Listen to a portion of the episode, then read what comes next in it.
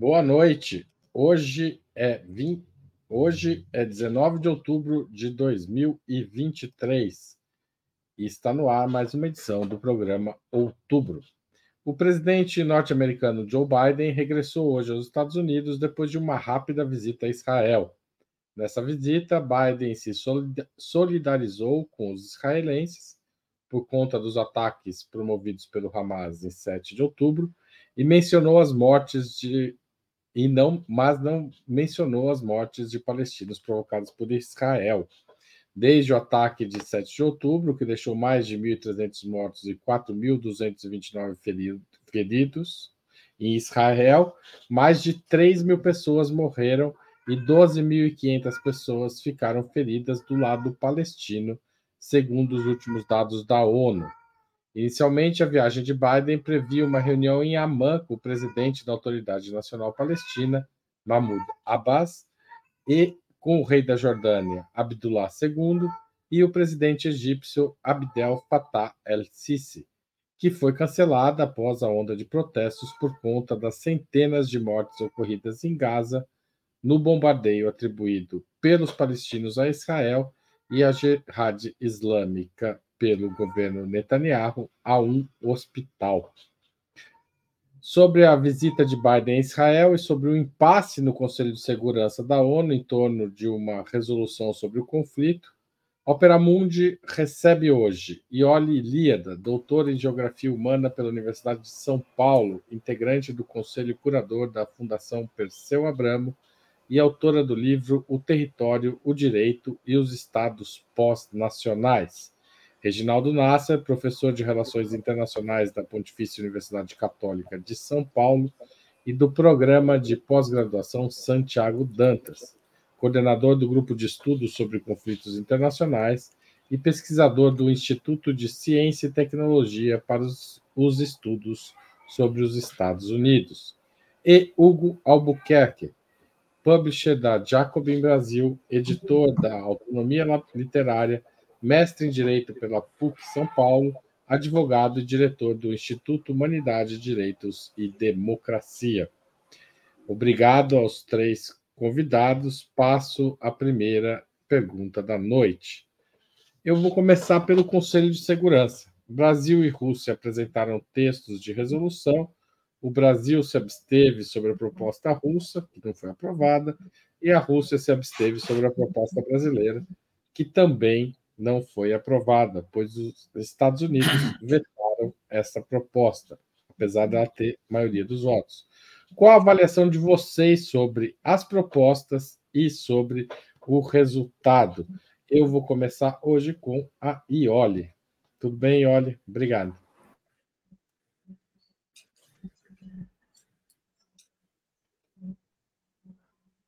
A Ioli está sem áudio, vai ter que começar, recomeça o reloginho Senão Nossa. ela briga comigo. Anos, anos fazendo isso e ainda a gente cai no mesmo erro. Desculpem. É, mas eu uh, cumprimentava quem nos assiste, ao querido Reginaldo, ao Hugo, ao Haroldo. É muito bom estar fazendo esse programa ao lado de vocês, mesmo discutindo um tema tão difícil, né? Difícil do ponto de vista humanitário. É, a pergunta é qual a opinião sobre o debate que foi uh, realizado ali no Conselho de Segurança da ONU. E eu, uh, para poder responder, eu queria, eu queria lembrar quais eram as expectativas ao longo de todo esse tempo em que essas resoluções estavam em discussão, quais eram as expectativas? Aqui eu me refiro, evidentemente, às expectativas daqueles que se preocupam com a causa palestina e também que se preocupam com os rumos do governo brasileiro. Acho que o próprio Outubro fez um programa sobre isso, na, salvo engano, na terça passada. E as expectativas eram bem ruins, bem ruins. Por quê? Primeiro, porque uh, uh, havia uma avaliação geral de que a resolução que estava sendo proposta pelo Brasil era muito recuada, era muito rebaixada. O Brasil tinha feito, na, na expectativa de sua aprovação, muitas concessões. Então, em linguagem, em linguagem popular, ela passava pano para Israel. Né? Então, essa era a primeira consideração.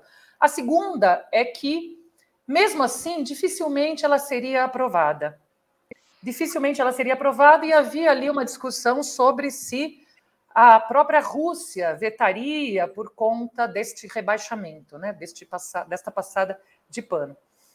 E uh, eu achava particularmente que a Rússia não vetaria, eu achava que o fato da Rússia ter colocado a, a proposta dela em votação era justamente para marcar sua posição e poder depois se abster na proposta brasileira, essa era a minha opinião. Mas, de qualquer forma, eu achava que os Estados Unidos vetariam, é, mesmo com todas as concessões feitas. E, de qualquer maneira, o debate era que, mesmo que a resolução fosse aprovada, dificilmente ela seria implementada. Seria mais uma resolução engavetada. Por isso, eu acho que, no final das contas, o resultado não foi ruim para a diplomacia brasileira. Para a diplomacia brasileira não foi ruim, porque o Brasil conseguiu isolar os Estados Unidos, eles foram o único eh, país que votou contra. Eles ficaram com o ônus de terem vetado uma resolução que tinha um sentido claramente humanitário, emergencial e humanitário, e essa foi a percepção em vários lugares ao longo do em, grandes mídias internacionais e eu, pasmem, eu vivi para ver o canal uh, de televisão da Globo, canal fechado, no, no, canal aberto eu não sei como foi, mas no canal fechado da Globo, peço aí uns minutinhos para o relógio, o canal fechado da Globo, uh, criticar a posição dos Estados Unidos. Uma das comentaristas, inclusive, chamou de o voto da crueldade. Então, eu acho que ficou claro que os Estados Unidos estavam isolados e que os Estados Unidos impediram qualquer ajuda humanitária. E aí, para fechar, alguém pode estar assistindo e dizendo: mas como você pode dizer que não ficou tão ruim para o Brasil? Se o resultado foi é, aprovação de nenhuma resolução e, portanto, para os palestinos significa que eles vão continuar na situação terrível em que estão. Bom, é que eu insisto, parto do pressuposto que mesmo aprovada a resolução ia ser inócua. Então, do ponto de vista dos palestinos, ela não teria nenhum efeito, mas ela conseguiu politicamente ter este efeito de isolamento dos Estados Unidos e, e, e, e de mostrar que o Brasil não está isolado nesse debate, o que talvez até explique o convite que o Brasil recebeu para a conferência que está sendo chamada para o Cairo neste, neste sábado. Obrigado, Ioli. Hugo.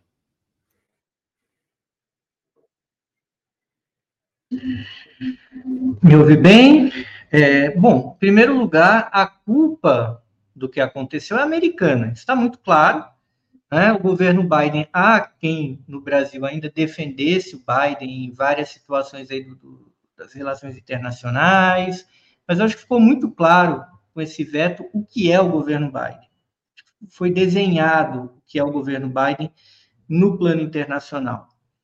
De todo modo, eu, não consigo avaliar muito positivamente a ação do Brasil, porque havia uma disputa entre Rússia e Estados Unidos, que envolvem outras questões, onde claramente a Rússia marcou a posição dela, que não era nada, nada pouco razoável. A Rússia colocou uma posição correta na resolução que ela propôs, mas todo mundo sabia que tinha uma chance muito baixa de ser aprovada, porque, é, primeiro, era a Rússia, que está em conflito com os Estados Unidos, com a França, com o Reino Unido na Ucrânia, e, por outro lado, porque a Rússia não usava uma linguagem que agradava a Israel ou aos Estados Unidos na maneira como eles querem narrar esse conflito.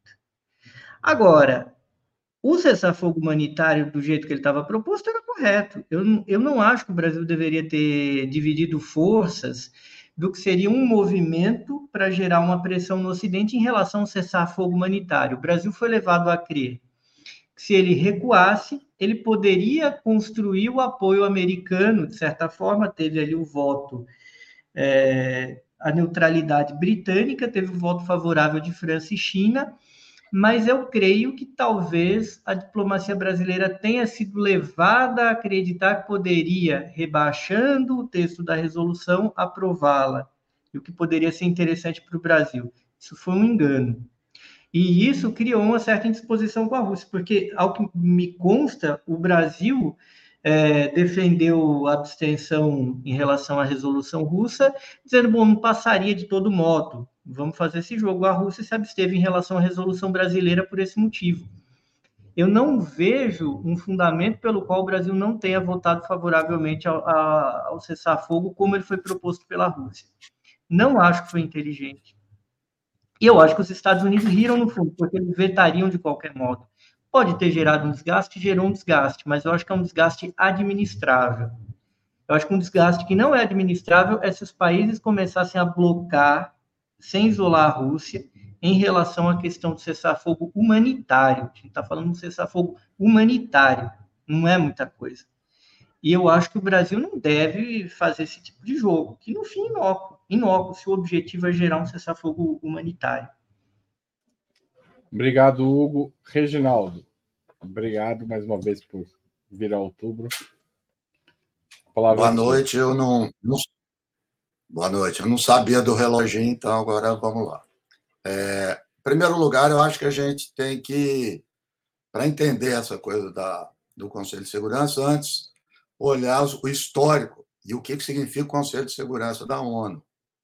Né?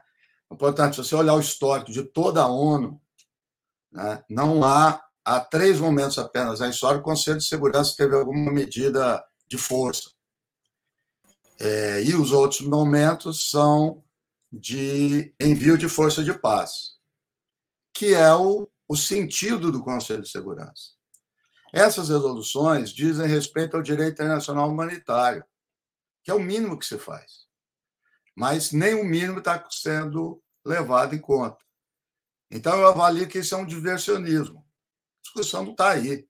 Aliás, recentemente nós tivemos as questões das votações sobre a Ucrânia no Conselho de Segurança e na Assembleia Geral da ONU. Isso não significa absolutamente nada. Mas eu fico meio espantado nas pessoas ficarem atentas para o que acontece no Conselho de Segurança da ONU. De 80 resoluções que foram vetadas pelos Estados Unidos no histórico do Conselho de Segurança da ONU, 40 são vetos em relação ao tema Israel. Então, nada de novo no fronte. Né? Portanto, a questão que é, política que diz respeito ao momento atual não está na ONU, está em outro lugar. Está, não sei se nós vamos discutir aqui, mas já adianto, ela está com os governos árabes. Por quê? Porque para ter uma questão política de negociação, precisa quem transita com Hamas e quem transita com Israel. Quem transita com os dois? Catar, em primeiro lugar, Arábia Saudita, Egito, Jordânia, que é onde o Blinken fez o, o giro dele. Aí é que está a questão política. A outra é humanitária, se abre corredor ou não, óbvio que é fundamental, mas não é uma questão política. Então, o Conselho de Segurança está desviando. Estados Unidos, independentemente de quem é presidente, quem é governo, é veto com Israel. Ponto final. Tá certo. O Reginaldo ainda poupou 30 segundos ainda do tempo dele. É, Eu vou, vou usar depois, usar nos debates eleitorais. o Biden voou para Israel justamente após o ataque ao hospital Ali Arab na faixa de Gaza, o que tornou inviável seu encontro com as lideranças árabes que faziam parte da programação inicial. Por que, na avaliação de vocês, ele insistiu em manter a viagem? Eu vou, já que o Reginaldo terminou falando dos países árabes, eu vou subverter a regra que normalmente a gente usa e vou passar a palavra para ele é, seguir adiante. Reginaldo, a palavra é sua. Olha, na verdade, a viagem que já deu um tom do que seria a questão dos Estados Unidos foi o que eu mencionei do Blinken. O Blinken passou por seis países árabes. Né? Inclusive, ele tomou chá, chá de cadeira em vários deles. E quando ele voltou, ele pousou em Tel Aviv e foi reunir com o Netanyahu. Foram nove horas de reunião. Nove horas. Então, isso, isso é, reflete as dificuldades em que se encontram Estados Unidos e Israel, a dupla. A política Israel para os Estados Unidos é uma questão de política interna, não é política externa. Isso é considerado política interna e, portanto, é, é, é, é dado certo que o apoio em conteste a, a, a Israel. Né? O que deve ser levado em conta aqui, portanto, é um caminho que o governo Biden está tomando, que é de afastamento desses governos árabes, né? e que eu acabei que eu acabei de citar. A viagem do Biden ela não tem muito significado. Ele foi lá numa questão muito mais simbólica, muito mais simbólica e tentando encontrar respaldo na sua política interna, né? porque é, todo mundo sabe, quem se coloca contra Israel perde eleição, isso não tem dúvida nenhuma. Os Estados Unidos não pode, porque é muito dinheiro, é muita influência do meio de comunicação, democratas e republicanos, isso é, isso é jogo cantado. Então, o Biden foi lá, mas uma atitude é, que agora ela está gerando um outro efeito, me parece, meio de submissão. Né? Ele não falou de igual. Parece que o, que o Netanyahu é o presidente de uma grande potência e, e o, o Biden de uma pequena. Que, aliás, é uma coisa que se repete com os democratas. É interessante isso. Lembra o episódio do, do Obama, que ele ousou contestar o Netanyahu. Netanyahu estava nos Estados Unidos. Netanyahu discutiu com ele, entrou no Congresso americano, fez um discurso e não conseguia terminar o discurso de tanto aplauso. Né? Então, isso é um elemento importante também, que o, Biden não está conseguindo dar o tom. Ninguém sabe qual o projeto dos Estados Unidos para o Oriente Médio mais. Ninguém. Não é se concorda ou discorda. A única coisa é aliar Israel. E, portanto, o que se esperava ainda do Biden era alguma sinalização para as questões humanitárias. Nem isso teve. A única, vamos salvar uma, que ele, que ele disse o seguinte: ó, oh, não quero que vocês ocupem mais terra. Fantástico, né? É, e disse ainda: nós aprendemos isso com o Afeganistão. É um negócio deprimente, né? Quer dizer, com todas as críticas que a gente fazia ao Trump, olha, em política externa, é, ainda com divergência ao Trump, tinha muito mais é, vigor, muito mais presença que o Biden. O Biden é um final lamentável. Obrigado, Reginaldo. Passo a palavra para o Hugo. Reloginho? Bom, eu acho que, num primeiro momento, o Biden está amarrado, porque é uma política Israel, uma política de Estado americana, como o Reginaldo colocou, e eu acredito que, é, na medida que ocorreu essa crise, Netanyahu conseguiu produzir com o lobby dele nos Estados Unidos e obrigou, o, amarrou o Biden a agir, né? Acho que tem uma divergência que a gente pode falar mais um pouco à frente do Biden e dos democratas em relação ao Netanyahu, que não há disputa em relação à política estratégica americana com Israel ou de repente de Israel sobre os Estados Unidos, mas uma disputa do que pensam certos setores sionistas da diáspora americana em relação a esse grupo dirigente atual de Israel. Que não é segredo para ninguém que Netanyahu se baseia numa ideia nacional chauvinista, etnonacionalista, e que busca governar Israel desde Israel em detrimento de qualquer é, tentativa dos sionistas americanos de gerirem Israel como, claro, uma coisa importante, mas como uma peça de um certo globalismo. Eu acho que aí tem uma dividida de bola importante. Acho que o Biden, em vários momentos, foi mais altivo com Netanyahu do que o Obama.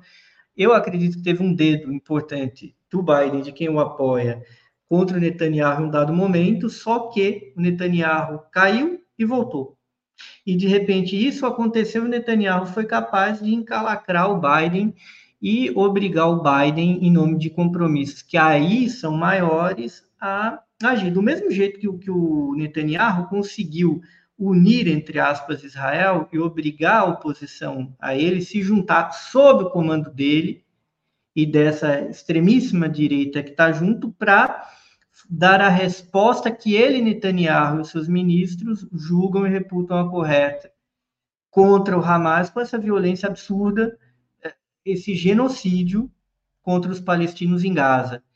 E isso amarra a, a, oposição liberal, que inclusive deu declarações mais absurdas do que o próprio Netanyahu em relação à atual crise, para se cacifar, para mostrar que eles falam grosso também, e isso amarrou o Partido Democrata americano. Uh, e eu acredito que amarrou o Partido Democrata americano num momento muito complicado, onde as reservas estratégicas de petróleo americanas foram torradas para conseguir segurar o preço do barril em virtude de uma outra guerra que o Biden entrou, que é a guerra por procuração usando a Ucrânia contra a Rússia, porque ele acreditava que poderia derrubar o Biden muito o Putin muito facilmente. É, e eu, sim, acho que o Netanyahu mostrou força em Israel e dentro dos Estados Unidos para dobrar o Biden. Vamos ver onde isso vai parar, né? Eu sinto que o Biden sofreu uma derrota grande por ser amarrado pela estratégia do Netanyahu da forma como foi. E olhe. É, antes de responder a pergunta propriamente dita, né, o Reginaldo falou sobre sobre o papel da ONU, sobre se ela ainda tem, qual é ainda a importância ou, ou uh, a validade, enfim. E eu queria lembrar, eu aqui sou meio conhecida por fazer esse tipo de genealogia dos programas Outubro, e há duas semanas nós justamente fizemos um programa sobre uh, a ONU, sobre uh, o funcionamento da ONU, a propósito do fato do Brasil ter assumido a presidência do Conselho de Segurança. Era sobre a ONU, mas era principalmente sobre o Conselho de Segurança. E é, nós nem imaginávamos naquele momento, embora tenhamos levantado várias das questões aqui apontadas pelo Reginaldo, nem podíamos imaginar naquele momento, né, tudo que sucederia logo depois. Acho que foi na mesma semana, inclusive, dos ataques do Hamas. Bom, mas é, eu, eu falo sobre isso porque é sempre interessante. Aqueles que estiverem interessados podem recuperar esses programas que estão é, disponíveis aí no canal do, do Opera Mundi. Sobre a pergunta, eu concordo com o Reginaldo que é, os, os veja que essa visita se deu no mesmo momento em que estava sendo discutida a resolução no Conselho de Segurança da ONU. Era como se os Estados Unidos reafirmassem que Israel é um problema deles. Israel não é um problema internacional. Israel é um problema deles. Eles sempre se comportam dessa forma, né? Eles vetam as resoluções que dizem respeito a Israel, que dizem respeito a Israel, e se colocam como aqueles que vão, de fato, é, orientar, negociar, se acertar com os rumos de Israel. Só que, de fato, quem olha o conjunto da obra chega à conclusão de que a visita foi um fiasco.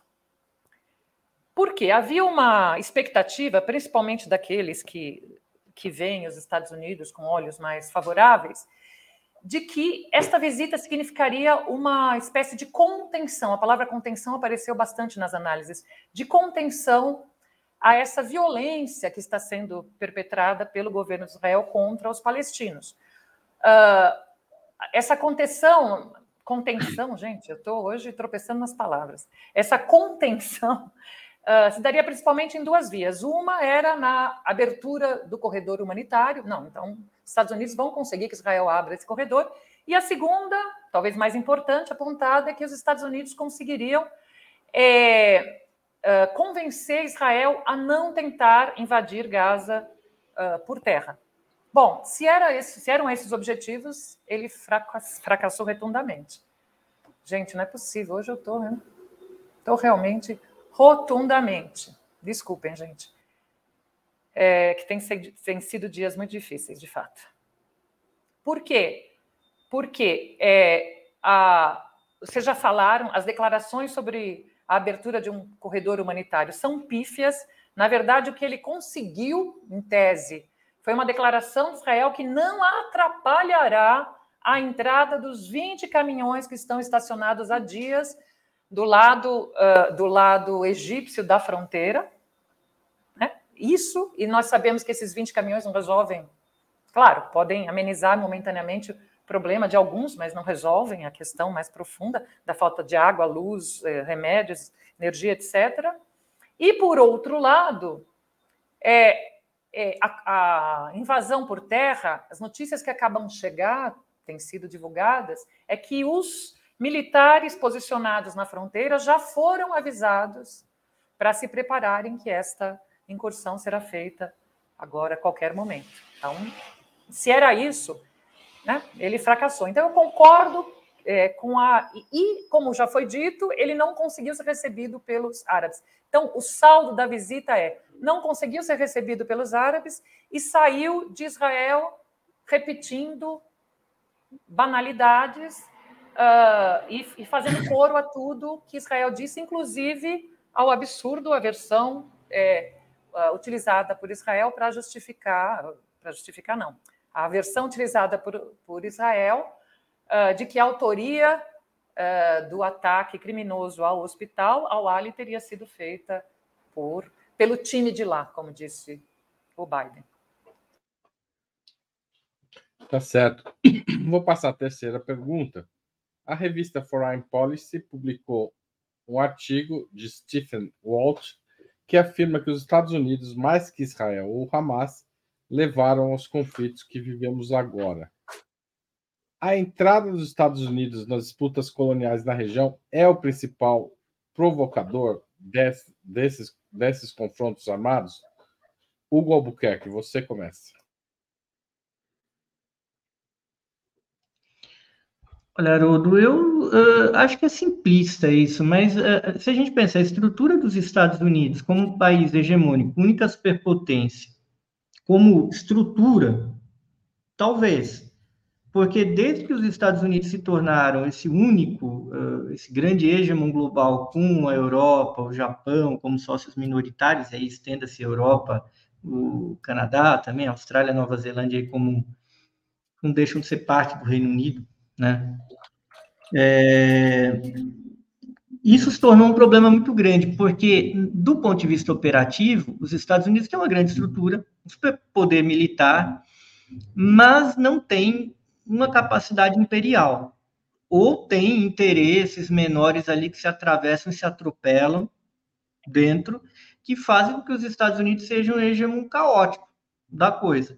Claro que isso é expressão superestrutural do, do capitalismo que a gente vive. Sem querer ser determinista, tem uma dinâmica de acumulação capitalista no mundo.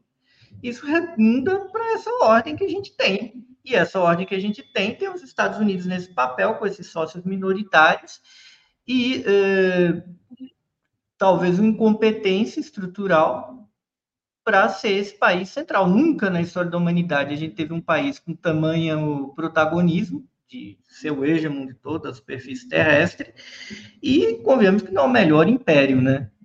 Em matéria de preparo, não estou falando que haja um império bom, que não é essa ordem que a gente imagina para a humanidade, mas como, como meio para executar isso. Se quem comandasse o mundo fosse, sei lá, o Reino Unido, teria mais expertise. E aí, nessa brincadeira, você tem um constante, uma constante erosão da estrutura política americana, um racha que é muito mais estratégico do que ideológico, entre os dois grandes partidos, e o Biden é uma expressão disso, porque é, basicamente o governo do Biden é um governo envelhecido. O, o, governo Obama era um governo envelhecido do Clinton com uma face jovem. O, o, Joe Biden é um cara que hoje ele é mais velho do que o Clinton era nos anos 90. E é, esses interesses menores que permeiam o Partido Democrata, Partido Republicano, atropelam qualquer possibilidade de você ter um imperialismo racional.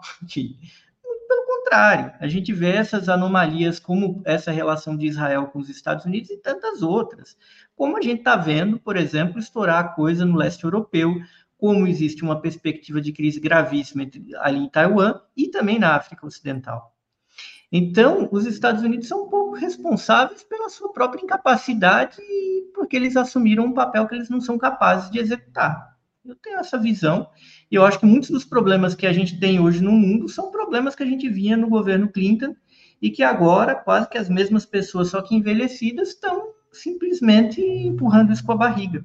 O Biden já estava lá nos anos 90, aliás, como senador.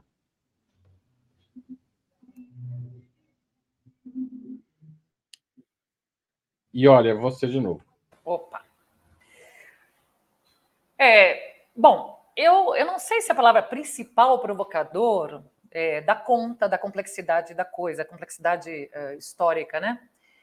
Uh, eu acho que, obviamente, esses conflitos todos têm, uh, têm raízes mais antigas, mais profundas, do que o recorte de tempo no qual ele se debruça, porque ao dizer que os Estados Unidos são o principal provocador nesse artigo, ele vai pegar o recorte que ele uh, inicia ali em 91, quando se instala aquela, aquilo que ficou conhecido como uma ordem unipolar internacional, uh, que teria se consolidado depois da crise, uh, da crise econômica, crise estrutural, econômica e política dos anos 80 e 90, e principalmente com o fim da União Soviética e do campo socialista. Então, ele pega esse recorte de tempo para mostrar que ali é que a coisa ficou feia. Mas, é, do mesmo jeito que a gente pode dizer que a coisa piorou agora, né, no, no período atual, com o Netanyahu, porque o governo dele é mais fundamentalista, se associou com aqueles que, uh, que pregam claramente o fim da Palestina, a tomada de todas as terras da, que ainda são ocupadas pelo povo palestino. É, do mesmo jeito que piorou agora, talvez tenha piorado em 90 com o fim da União Soviética, mas a gente não pode perder a dimensão da, da escala do tempo, ou seja, há várias, há várias camadas de tempo aí é, que se acumula e que se superpõem.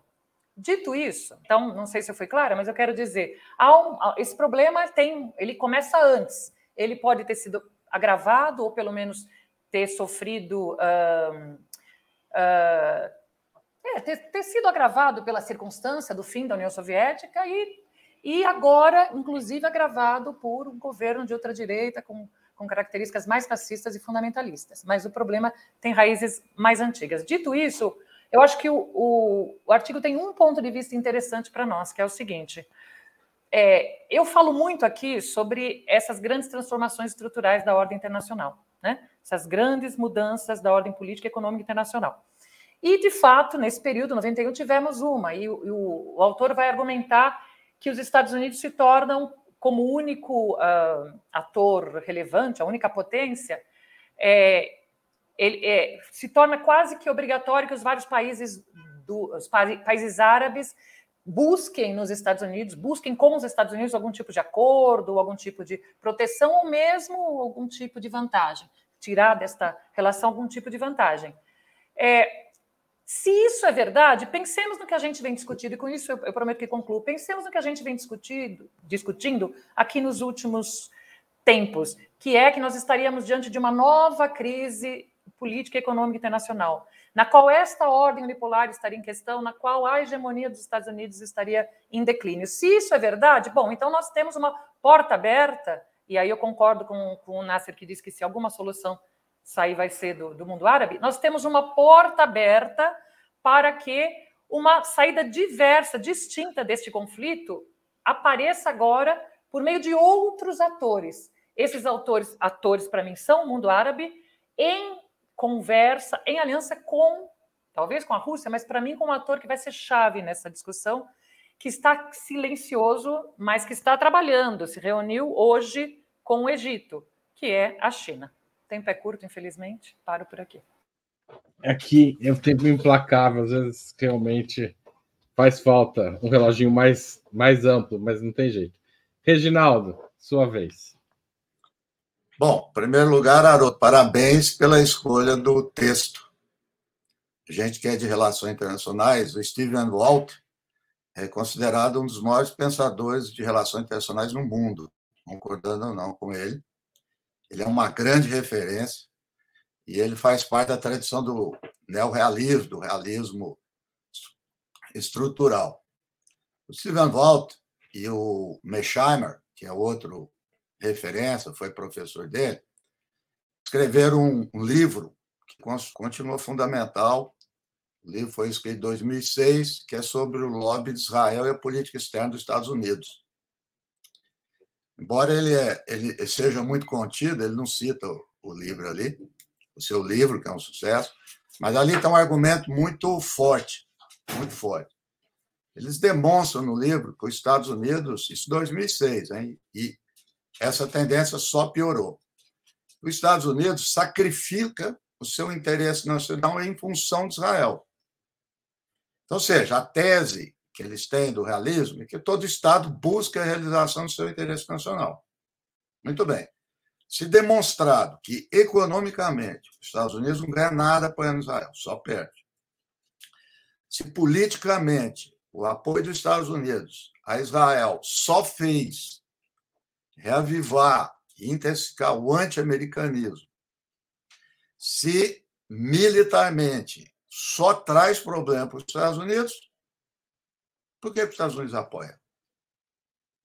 Que aí é o lobby, ou seja, uma razão interna, não externa. Esse é o argumento deles. É, nesse texto, ele elabora alguns divisores de água. Né? Aí, olha, falou primeiro a Conferência de Madrid, que já vem ali pós, é, ah, na nova ordem mundial, e que é uma preparação para os acordos de Oslo. Né? Então, ali, ele faz uma observação importante que vai percorrer todo o texto dele, de um outro ator que ainda não deu, acho que não vai dar para a gente falar, fica para outro dia, que é o Irã. Então, vou usar meu tempo, tá? Que, que eu tenho eu tenho a mais aí. Pode Irã, passar. Eu, é... eu, tenho o reloginho como um indicador, não só para as pessoas tá né, moderarem. Então, né? o Irã, o Irã é o, é, o, é o ator aí nesse texto dele que perpassa todo esse tempo. E perpassa em que sentido? O alto é da tradição, como eu disse, do realismo. Você quer resolver a questão da regional, você quer trazer estabilidade para a região, equilíbrio, tem que trazer o Irã. Porque o Irã não participa das negociações. Na hora aí eu citei os países árabes como uma questão pontual, agora, imediata. Ninguém vai aceitar o Irã. Né? Mas o Irã já é, o, é fundamental. Por quê? Sem entrar em, em adjetivações, o Hamas é aliado do Irã.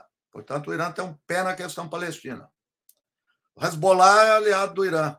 Tem lá no Líbano e na questão palestina. Esses dois são as grandes questões. Você vê sobre a perspectiva militar hoje. Eu vejo as manchetes, é muito equivocado. Ah, vai alastrar o conflito. conflito. Ninguém vai entrar em conflito com Israel, conflito militar, nenhum país árabe. O único que pode entrar chama-se Hezbollah. Só ele. E o Hezbollah é parada, a parada é torta. Então, é o elemento fundamental. E esse texto do, do Walt, ele chama, claro, a responsabilidade sobre a grande potência. Se a grande potência não tem responsabilidade, quem é que vai resolver? Né? Porque a Rússia e a China nunca se meteram no Oriente Médio. Até então. Até então. E olha, tem razão. Eu vou buscar o seguinte: já há alguns anos, quatro, cinco anos, quem que começa a ser ator no Oriente Médio? A Rússia. Não só por causa da Síria. Leda engano, a Síria foi militar. Arábia Saudita e Emirados Árabes são os maiores parceiros econômicos da Rússia hoje. Vê a guerra da Ucrânia. Pressionaram a Arábia Saudita e Emirados Árabes. O que, que adiantou? Nada. Arábia Saudita e Emirados Árabes estão comprando petróleo da Rússia vendendo no mercado internacional. Estados Unidos não faz nada com eles. E como é, olha disso. E aí entrou China. E patrocinou aquilo que ninguém esperava. Estudou Oriente Médio há muito tempo. Nunca ia imaginar nenhum analista. Aproximou Arábia Saudita e Irã. Então, a conexão do. Eu acho que faltou isso no texto do Walt. A conexão Arábia Saudita e Irã. Né? que é fundamental, e agora eu termino. E a China? É, antes dessa crise, eu tinha falado para os alunos, vão ficar olhando a China, porque se ela chegar na questão palestina, vai ser fundamental. Hoje eu li uma matéria que a China, e que é bem provável, vai agir por meio dos árabes, né, para fazer o acordo. Então, esse é o, é o novo desenho. E concluindo, que os Estados Unidos está por fora. E é isso que o Otto está dizendo. Os Estados Unidos teve chance, teve tudo, sempre imperou no Oriente Médio. Tchau, sim, para os Estados Unidos. Tá certo. Obrigado, Eu diminuo Reginaldo. no outro. Tá? tá bom, tá bom. Obrigado. Obrigado, Reginaldo. Queria fazer um, uma breve interrupção para agradecer todos os novos membros pagantes do canal hoje. Ari Neto, Ney, Luiz Gustavo, Carmen Souto, Marcelo Pena, Letícia, Maria Cristina de Carvalho e Judvan Lopes, e a Tatiana Ribeiro, que acabou de assinar faz pouquinho tempo. Queria agradecer também, teve um superchat aqui, da. Ah, Sheila Vilela também acabou de assinar. E o superchat da Fátima L. Como vocês sabem, o jornalismo de Ópera Mundi é mantido pelo apoio dos internautas. Seja assinatura solidária no site www.operamundi.com.br barra apoio, seja se tornar membro pagante do canal, mandar superchat ou super sticker e também aqueles que fazem valeu demais ou mandam um pix para apoie.operamundi.com.br essa é a principal fonte de sustentação do nosso jornalismo e a gente precisa muito disso para ampliar a nossa cobertura. Né? Vocês devem imaginar como a gente tem trabalhado pesado nos últimos dias e como a gente precisa de apoio para crescer e fazer coberturas importantes como essa que a gente tem feito tanto aqui no, no canal no YouTube quanto no site. Então, também não deixem de visitar o site de Ópera Mundi. É, eu vou passar a quarta pergunta da noite, jogando um pouco para a política interna dos Estados Unidos. Porque, embora republicanos e democratas não tenham exatamente posições antagônicas sobre Israel e a Palestina, o ex-presidente Trump foi um foi um dos fatores de fortalecimento da extrema-direita israelense. Biden, ao apoiar explicitamente Netanyahu, não corre o risco de perder apoios importantes entre a população negra e árabe nos Estados Unidos, sem com isso ganhar a simpatia da extrema-direita religiosa, muitas vezes evangélica, que apoia Israel. Biden não está cometendo um suicídio eleitoral?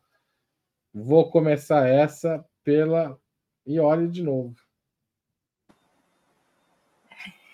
É, antes de, novamente, antes de entrar na resposta, é o problema no reloginho, né? A gente lembra de coisas que precisava ter dito na, na resposta anterior e acaba atravessando a, a pergunta seguinte. Mas antes de entrar na resposta, é, é, para corroborar com o que o Reginaldo falou, e eu também já tinha falado, nesse encontro da China com. Da China, não, né? Do presidente da China com o presidente do Egito, o Xi Jinping teria dito, segundo o Global Times, que a China está disposta a reforçar a coordenação com o Egito e os países árabes para facilitar uma solução integral, justa e permanente à questão palestina o antes possível. Então, isso não é só uma, é, não é só nossa imaginação, nosso desejo. Realmente, do jeito chinês, aparentemente, eles estão é, se movimentando. Fiquem de olho na China, tem belo conselho do, do Reginaldo. Mas indo para a pergunta, veja, é, a eleição é em novembro de 24. Então, está muito distante. Então, eu, eu acho que para a gente saber que influência o que está acontecendo agora terá sobre a eleição interna, vai depender do que acontecer nos próximos dias e meses com relação a, a, a, a este episódio desta, desta grande questão palestina. É, a gente sabe que tudo pode acontecer, pode haver uma escalada. Eu concordo com o professor Reginaldo que eu acho que é, só se forem empurrados, mas não vejo como Irã, mesmo Síria, neste momento uh, entrem nesta guerra. Mas o Hezbollah, sim, é possível. E é, uma vez que, é, aquilo que sempre se diz, uma vez que uma guerra ou uma, uma, um confronto como esse comece, a gente não tem como saber exatamente como terminará. Então, não. Se isso uh, escala, se isso se prolonga, bom, isso pode ter um determinado efeito a depender da posição que os Estados Unidos ou que o Biden, particularmente, assuma. Por outro lado, se, é, se isso se resolve, e se se resolve com cessar-fogo, e mesmo que se se resolver é, com a ocupação, mesmo, ouçam o que eu estou dizendo, mesmo se for resolvido com a ocupação de uma parte do território, de mais uma parte do território, por Israel. Mas depois as coisas se acalmarem, eu não duvido que reine novamente o silêncio a respeito desta questão e que lá em novembro de 24 os temas relevantes nos Estados Unidos sejam outros. Então, eu responderia desta maneira. De qualquer forma, é, também é difícil dizer, justamente pelo que você mesmo já disse, quer dizer, como há uma certa visão hegemônica muito ampla é, nos Estados Unidos a respeito de Israel e da questão palestina. Claro que existem Uh, existe oposição, existem divergências, houve manifestações importantes em Nova York, em outras cidades. Houve ontem a invasão, a invasão simpática do Capitólio, né? Teve a outra e essa foi a simpática, inclusive uh, protagonizada por judeus que são obviamente uh, contra o que, os, o que Israel está fazendo com a Palestina.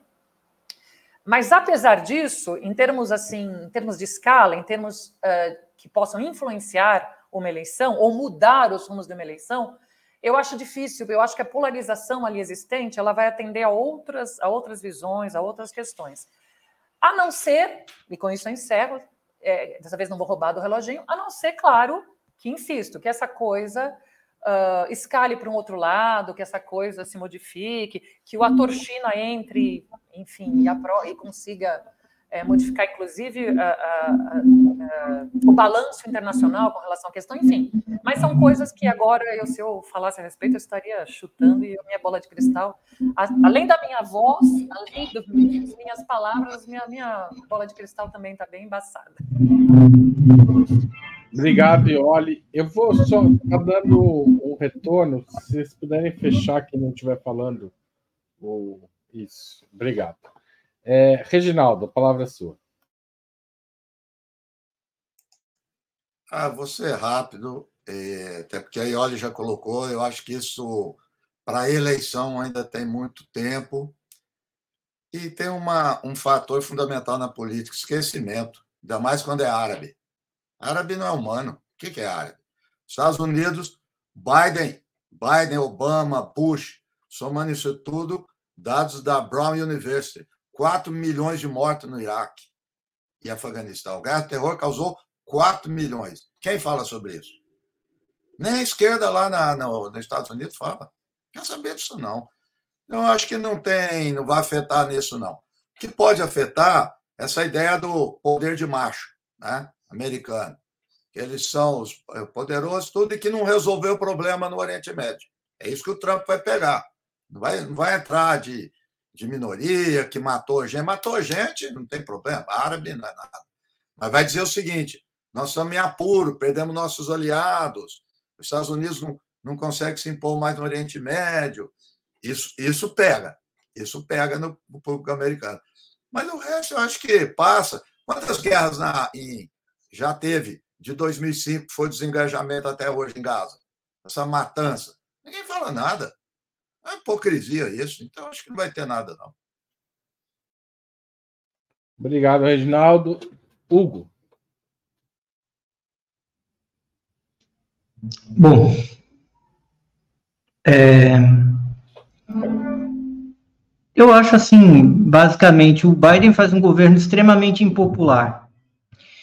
É, ele vai concorrer contra o Trump com base em quem vai ter menos rejeição nenhum dos dois está bem. O Trump foi um presidente altamente rejeitado, Biden, por outras questões, é um presidente altamente rejeitado também.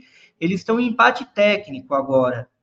O Trump está com uma ligeira vantagem no voto popular contra o Biden. Ontem eu chequei os estados-chave, e nos estados-chave está ocorrendo o seguinte: o Trump já passou o Biden na Georgia, o Trump já passou na Pensilvânia, no Arizona, e o Trump está chegando junto na Pensilvânia e no Michigan.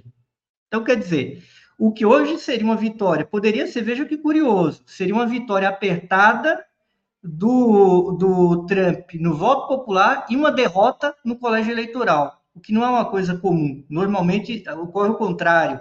Os democratas, quando têm vitórias apertadas no voto popular, acabam sendo derrotados no colégio eleitoral por conta da distribuição geográfica do voto. Essa eleição está mirando para uma situação inversa.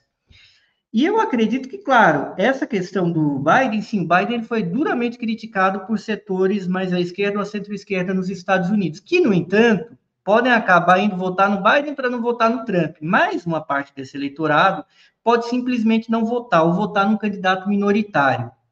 E votar num candidato minoritário não significa que esse candidato vai marcar um ponto sequer no colégio eleitoral. Ele não vai mas ele pode tirar pontos do Biden e levar a derrota do Biden em estados que são chave. Então, isso é um problema grande para ele, mas um problema maior ainda são as consequências econômicas que uma guerra ali pode gerar na inflação, ou levando até uma alta da taxa de juros americana, e essa consequência o Biden colhe, porque o Biden, ele convenceu todo mundo nos Estados Unidos que o Putin é o Satã e que eles tinham de derrotar o Putin. Ninguém questionou o Biden por isso. Porém, os impactos econômicos da guerra que ele semeou no leste europeu se voltaram contra ele. Basta olhar os números é olhar no pulso para você ver quem é o presidente mais impopular da história americana, desde que o Instituto Gallup começou a medir popularidade, lá no, nos anos 30.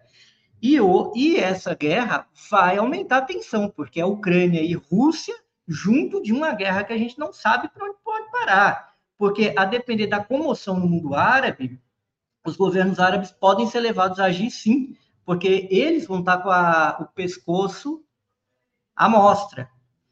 E eu acredito que a China está agindo em relação a isso. A China já age antes, quando fez a paz lá entre a Arábia Saudita e Irã, em pleno Ramadã, quando colocou os Emirados Árabes e a Arábia Saudita e o Irã dentro do BRICS.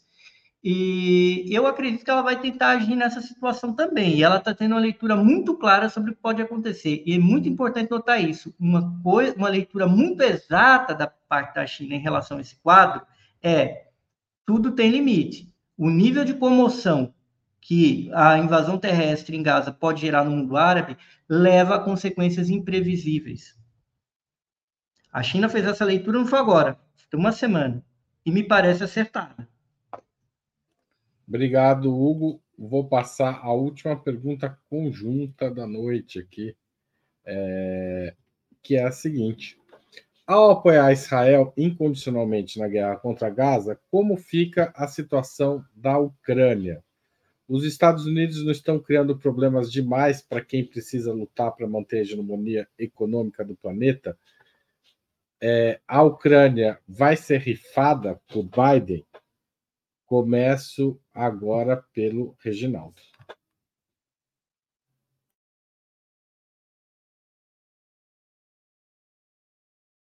Reginaldo está sem som dessa vez. É, esse ano está fazendo 200 anos da doutrina Monroe. Né? E eu participei de uma conferência em Cuba e escrevi um texto que vai sair publicado agora e vi que tem duas tendências, duas percepções de mundo nos Estados Unidos a partir da doutrina Monroe. Como a gente sabe, o doutor Amon fala ah, América para os americanos. Né? Então, a ideia de, um, de uma hegemonia regional.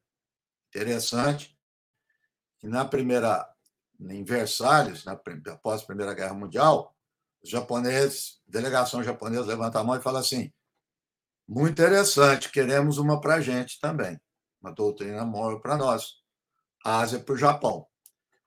O Ribbentrop, ministro de Relações Exteriores da Alemanha nazista, faz um discurso elogiando a doutrina Monroe. E fala: Ó, oh, queremos para a gente também. Depois da, do final da Guerra Fria, a Rússia diz também quer. E a China também. Então, é uma ideia que é a, a proposta do alto. Ideia de um equilíbrio mundial através de um concerto das grandes potências. Essa é uma visão. Essa visão acabou nos Estados Unidos. Ela é, hoje é minoritária. A outra, que vem com o Drew Wilson, que é um liberal, não, doutrina Monroe é para o mundo.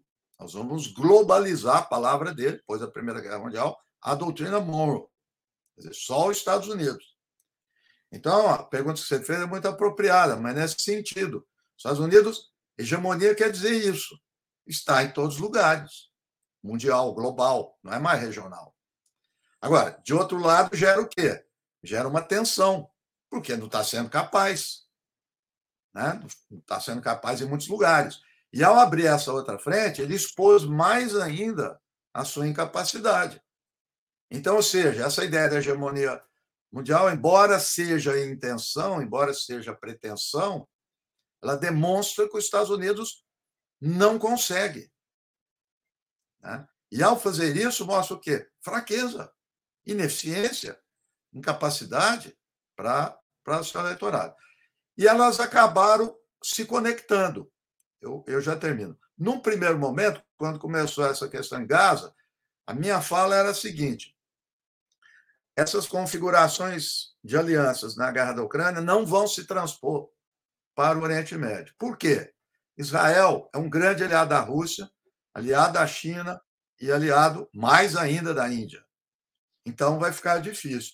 Só que o desenrolar dos acontecimentos fizeram com que Rússia e China perceberam né, um vazio, perceberam uma incapacidade dos Estados Unidos, perceberam é, uma ordem regional é, sem nenhuma direção, então eles viram que seria a oportunidade e estão tentando conectar e estão conectando essas duas coisas. Portanto, eu acho que uma reforça a outra no sentido da derrota americana e dos seus aliados. Eu acho que isso está tá bem claro. Obrigado. É, e olha. Está previsto para hoje, às 9 horas da noite aqui, horário de Brasília, às 8 lá, lá nos Estados Unidos, um pronunciamento do Biden, que, segundo consta, vai falar na ação justamente para pedir o apoio popular a mais dinheiro, tanto para a guerra da Ucrânia quanto para Israel. É, é, veja que é, essa é uma tarefa em glória, que ele vai fazer esta, este pedido. Consta que uh, ele planeja pedir 100 bilhões para Ucrânia, Israel, Taiwan e para a crise migratória do México. Ele vai colocar esses quatro temas juntos e é, para tentar fazer com que para tentar conseguir apoio popular para esses 100 bilhões. Mas veja que é, a, as coisas nos Estados Unidos estão bastante complexas, porque nós não podemos esquecer que a a Câmara da Casa dos Representantes, que a gente poderia chamar de Câmara dos Deputados, né, o equivalente, ela está paralisada porque eles não conseguem eleger um presidente, um speaker, como eles chamam, né? Eles fizeram a segunda tentativa ontem do Jim Jordan, que é alguém próximo ao Trump, é, para elegê-los, os republicanos têm maioria, e não conseguiram. E uh, há todo um debate, inclusive agora, sobre. Porque tem um presidente interino lá, não vou lembrar o nome dele, que não tem quase poderes nenhum. A casa está paralisada há 15 dias. E tem todo um debate, inclusive, sobre ampliar os poderes desse, desse interino só para votar esta ajuda. Então, vocês vejam como a coisa ali está complicada. Agora, em termos práticos, isso em termos da política interna americana, em termos práticos, é, os Estados Unidos têm um problema com a Ucrânia. Aliás, o Ocidente tem um problema com a Ucrânia. Né? É, vocês, todo, todo mundo aqui vem acompanhando esse debate e sabe que a conta tal contraofensiva ucraniana era uma espécie de última cartada, tanto dos Zelensky quanto dos países ocidentais, inclusive para conseguir convencer uh, suas populações, os seus parlamentos, a continuarem mandando mais e mais dinheiro para a Ucrânia. Afinal de contas, com esse dinheiro e com esses armamentos, eles iriam finalmente vencer a contraofensiva e, e né, dar a volta por cima e ganhar a guerra e expulsar os russos do seu território. Hoje já sabe, ninguém sério acredita nisso. E, uh, sem querer, evidentemente, a frente aberta ali no debate sobre Israel e Palestina tirou um pouco o foco sobre o que está acontecendo na Rússia. Mas notícias aqui e ali dão conta de que os russos é, na verdade, tem conseguido, inclusive, avançar mais, ou pelo menos é, é, na, nas frentes em que a contraofensiva ucraniana estava se dando, eles têm vencido e expulsado os ucranianos. Então, este é um problema. Este é um problema para os Estados Unidos. Porque, embora os Estados Unidos não vão reconhecer isso, e, e, e o Biden, evidentemente, pelas razões que já foram discutidas aqui antes, vai continuar insistindo que é possível vencer e vai tentar clamar por mais uh, por mais verbas para a, a, compra de armamentos, o envio de armamentos, até porque há o interesse aí, não vamos entrar aqui porque o relógio não permite, mas há o interesse da indústria armamentista americana.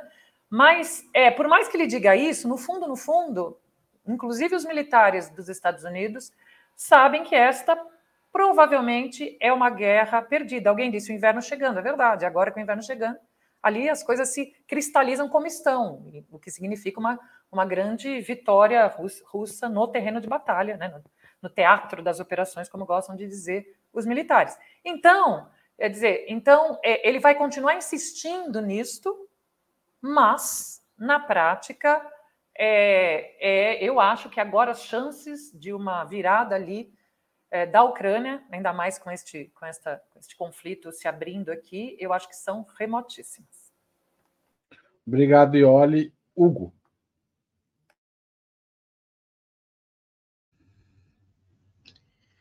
Bom, eu acho que é muito problema de uma vez só. Né? O Biden tinha uma leitura totalmente errada em relação à Ucrânia, que ele acreditava, vou trucar a, a Rússia por conta do gasoduto Nord Stream 2, colocando a OTAN na Ucrânia. Sempre foi uma falácia dizer a Ucrânia entrar na OTAN. A OTAN entrar na Ucrânia para fazer uma disputa pelo Mar Negro, que implica na Síria também, porque aquilo bate de frente com a frota russa no Mar Negro. Só que o Biden e a sua trupe tinham uma leitura errada, porque ele acreditava que se o Putin fizesse alguma coisa, ele o derrubaria muito rapidamente com sanções, o caos econômico que ele supunha que os Estados Unidos eram capazes de produzir na Rússia, caso sancionasse um país.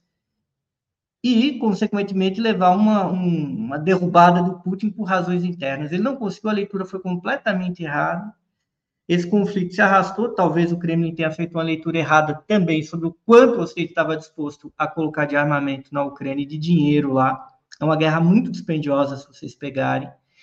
É, e tem um custo alto. Reduziu o crescimento econômico americano, aumentou a inflação, obrigou os Estados Unidos a aumentarem a taxa de juros, obrigou os Estados Unidos a reduzirem sua reserva estratégica de petróleo, que é uma coisa muito séria. E agora os Estados Unidos vão fazer o quê? Permitir que uma guerra ocorra no Oriente Médio, o barril de petróleo está 90 dólares. A depender da confusão que ocorra ali, esse barril vai passar de 100. E se o barril passa de 100 com esse patamar de taxa de juros nos Estados Unidos, vai obrigar o Fed a fazer o quê? Aumentar a taxa de juros. Mais ainda, o Biden pode fazer pronunciamento à nação pedindo mais dinheiro, mas vai pedir esse dinheiro como? Vai criar um imposto extraordinário? Não vai significa que os Estados Unidos vão aumentar o endividamento, por mais que os Estados Unidos tenham poder, tem o privilégio exorbitante por emitir o dólar, tem limite para isso. E eles vão ser obrigados a aumentar a taxa de juros. Então, uma figura do governo atual brasileiro fez uma leitura acertada. O Gabriel Galípolo fez uma menção de que, olha, talvez a taxa de juros nos Estados Unidos aumente por conta disso, porque mais endividamento, esses financiadores da dívida americana vão querer o quê? Mais taxa de juros. No passado, ou nomeadamente na guerra do Iraque, os chineses financiaram o déficit americano, porque naquele momento havia uma outra relação, e a China não tinha interesse em taxa de juros para comprar título da dívida americana, eles queriam ancoragem em dólar e entrada no mercado americano, por razões comerciais. Quem tem, no entanto, financiado o déficit americano cada vez mais é a banca ocidental. É a banca ocidental que é juros. Então, isso pode colocar não só os Estados Unidos numa situação difícil, como o mundo numa situação difícil e imprevisível. Quem disser que sabe o que pode acontecer está mentindo. E o que o Biden está propondo é a temeridade. Não é só Ucrânia, não é agora Palestina apenas. É a questão do Cáucaso, que é muito grave, é Taiwan, que ele está colocando na roda, é África Ocidental, são muitos problemas de uma vez só. E isso pode gerar uma crise como a gente nunca viu. Obrigado, Hugo. Gente, a gente está chegando ao fim do programa, mas teve três perguntas muito interessantes durante o programa, que não dá para todo mundo responder, senão a gente vai passar a noite aqui. Teve outras também, não deu para escolher todas. Mas três que eu acho que são bem interessantes, eu vou pedir para cada um responder tão rápido quanto possível. Se possível, menos dos três minutos do reloginho, senão os três tá bom. A primeira pergunta vai para o Hugo. Israel é signatário do Estatuto de Roma? Está sujeito à Corte Penal Internacional, TPI? Hugo, então, Haroldo, a gente está no problema daquele, do, daquele debate que a gente fez sobre isso aqui, né? Todo mundo falou do TPI para a Rússia, jurisdição universal. Eu entendo que essa jurisdição universal tem que ser entre quem ratificou, não é o caso de Israel. Agora, por, é, por coerência, e aí, o, o que, que vai acontecer? Vão provocar o TPI? Como é que o TPI vai agir? Porque o que o Netanyahu fez agora é muito mais grave do que qualquer coisa que o Putin possa ter feito no conflito com a Ucrânia. E aí, pau que bate em Chico vai bater em Francisco? Eu acho que não. E aí, esse pessoal que estava, não, vamos defender o TPI, a gente tem que defender, o Lula errou. E agora, vão defender para Israel? Não vão, né? A gente sabe, a gente viu isso aqui na Lava Jato, a gente cansou de ver esse duplo pensar, infelizmente ecoado por uma parcela expressiva da esquerda. Obrigado, Hugo. Vou passar a segunda pergunta para Ioli. Ioli, o Osias Carvalho, não era bem uma pergunta, mas eu vou dar a forma de pergunta à provocação. Provocou. O governo Lula faz o que Biden manda. Biden não pede, ele dá ordens ao Lula. Funciona assim mesmo, você acha? Olha, eu divido dessa visão. Eu acho que as posições que o Lula tem assumido em vários temas internacionais, inclusive, tem desagradado bastante os Estados Unidos. A gente vem discutindo isso né, muito aqui. E uh, um exemplo disso, inclusive, é a relação que o Brasil tem com os BRICS, o que os discursos que o Brasil fez uh, por ocasião da ampliação dos BRICS, eu, enfim. Então, eu acho que não procede. Eu imagino que essa provocação tenha vindo na esteira é, daquela do que eu mesmo disse, e o Hugo e o Reginaldo também, sobre as concessões que o Brasil acabou fazendo nas negociações do Conselho de Segurança. Mas ali eu não acho que se tratava de fazer o que o Biden pedia. Eu acho que o Brasil se colocou ali uma tarefa, e a gente pode concordar ou não, mas acho que o Brasil colocou ali uma tarefa de aprovar alguma resolução de caráter humanitário, de caráter emergencial e humanitário. Aliás, o, o Mauro Vieira disse isso a respeito, abre aspas. O texto focava basicamente na cessação das hostilidades, na questão humanitária. É, nossa preocupação sempre foi humanitária. Então, eu acho que, no afã de aprovar alguma resolução com alguma saída humanitária, o Brasil fez concessões principalmente aos Estados Unidos, mas não só, né? Porque havia outros países ali, como por exemplo o Reino Unido, que também uh, pediam que o texto explicitamente condenasse o Hamas, etc, etc. Então, acho que essa, essas concessões têm a ver com as, o, o, papel que o Brasil se atribuiu nessa, né, como presidente do Conselho de Segurança. Insisto, a gente pode concordar ou discordar, mas acho que isso não tinha a ver fundamentalmente com seguir as ordens do Biden. E eu acho que se a gente pegar o histórico da nossa política externa, tanto nos governos anteriores, mas mesmo neste governo, eu acho que esta narrativa né, de que o Lula faz tudo que o Biden manda, não resistiria aos fatos. Esta é a minha opinião. Obrigado, Iori. A última pergunta para o Reginaldo. Reginaldo, pode ocorrer um boicote a Israel em relação ao fornecimento de petróleo por parte da OPEP?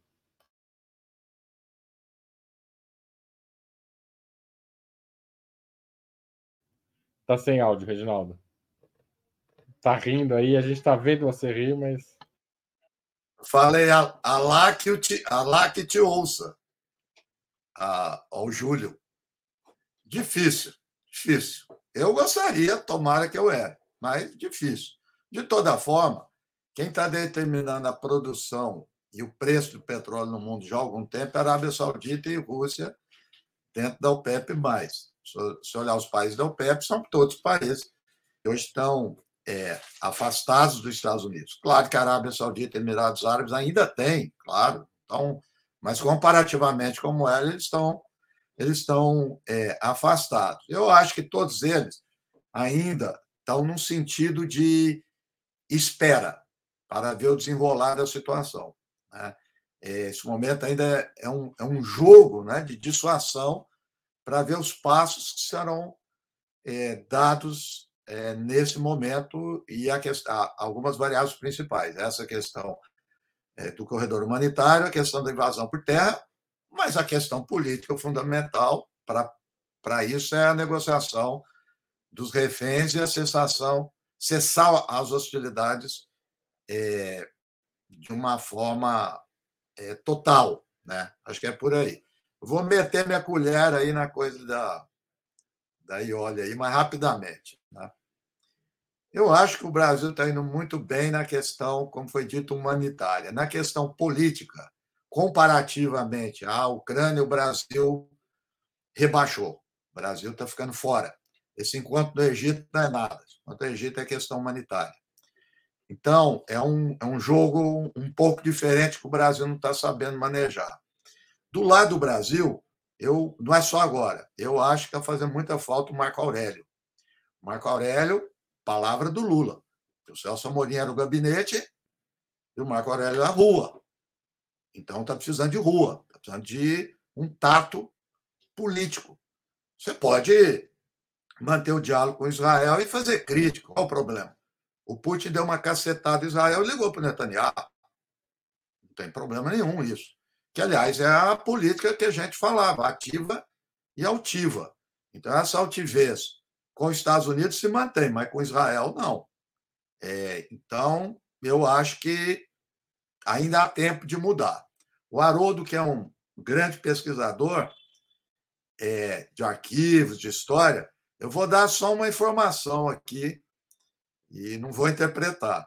Eu gosto sempre de olhar. Então, teve o acontecimento de Sabre Chatila, 1982, não sei se as pessoas sabem, Guerra do Líbano, foi cercado um campo de refugiados e foram exterminados. Ficou discutindo também quem fez. Sabia direito quem fez e tal. Eu tenho os arquivos e fui olhar na Folha de São Paulo. Aliás, uma cobertura impecável, Cláudio Abramo e o Paulo França. Mas lá eu achei uma notinha, uma nota assim. A nota era de quem? Do Itamaraty. Não sabia quem era o autor. Mas o Itamaraty deu uma nota duríssima. Duríssima. Chamando que era um crime, que devia ser apurado, que aquilo era um absurdo. Só lembrando, o ano é 1982 e o presidente era o João Batista Figueiredo. Tá certo.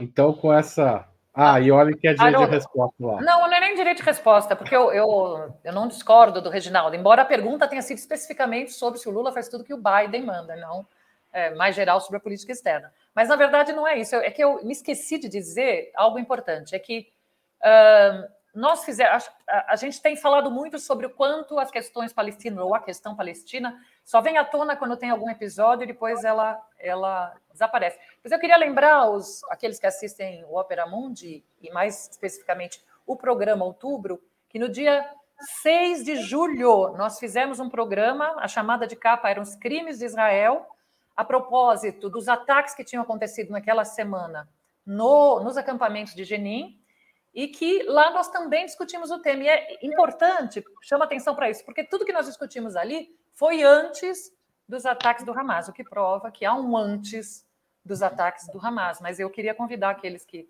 estão nos assistindo e que queiram se informar mais, que há este programa, dia 6 do 7, e falamos ali bastante também sobre a questão palestina. Pronto, fiz a propaganda. Aliás, o Opera Mundi é desde 2010 ou 2009 que fala de Israel. Outro dia eu fui buscar lá um, um artigo meu falando do Caio Blinder, que ele apoiava assassinato iraniano. É.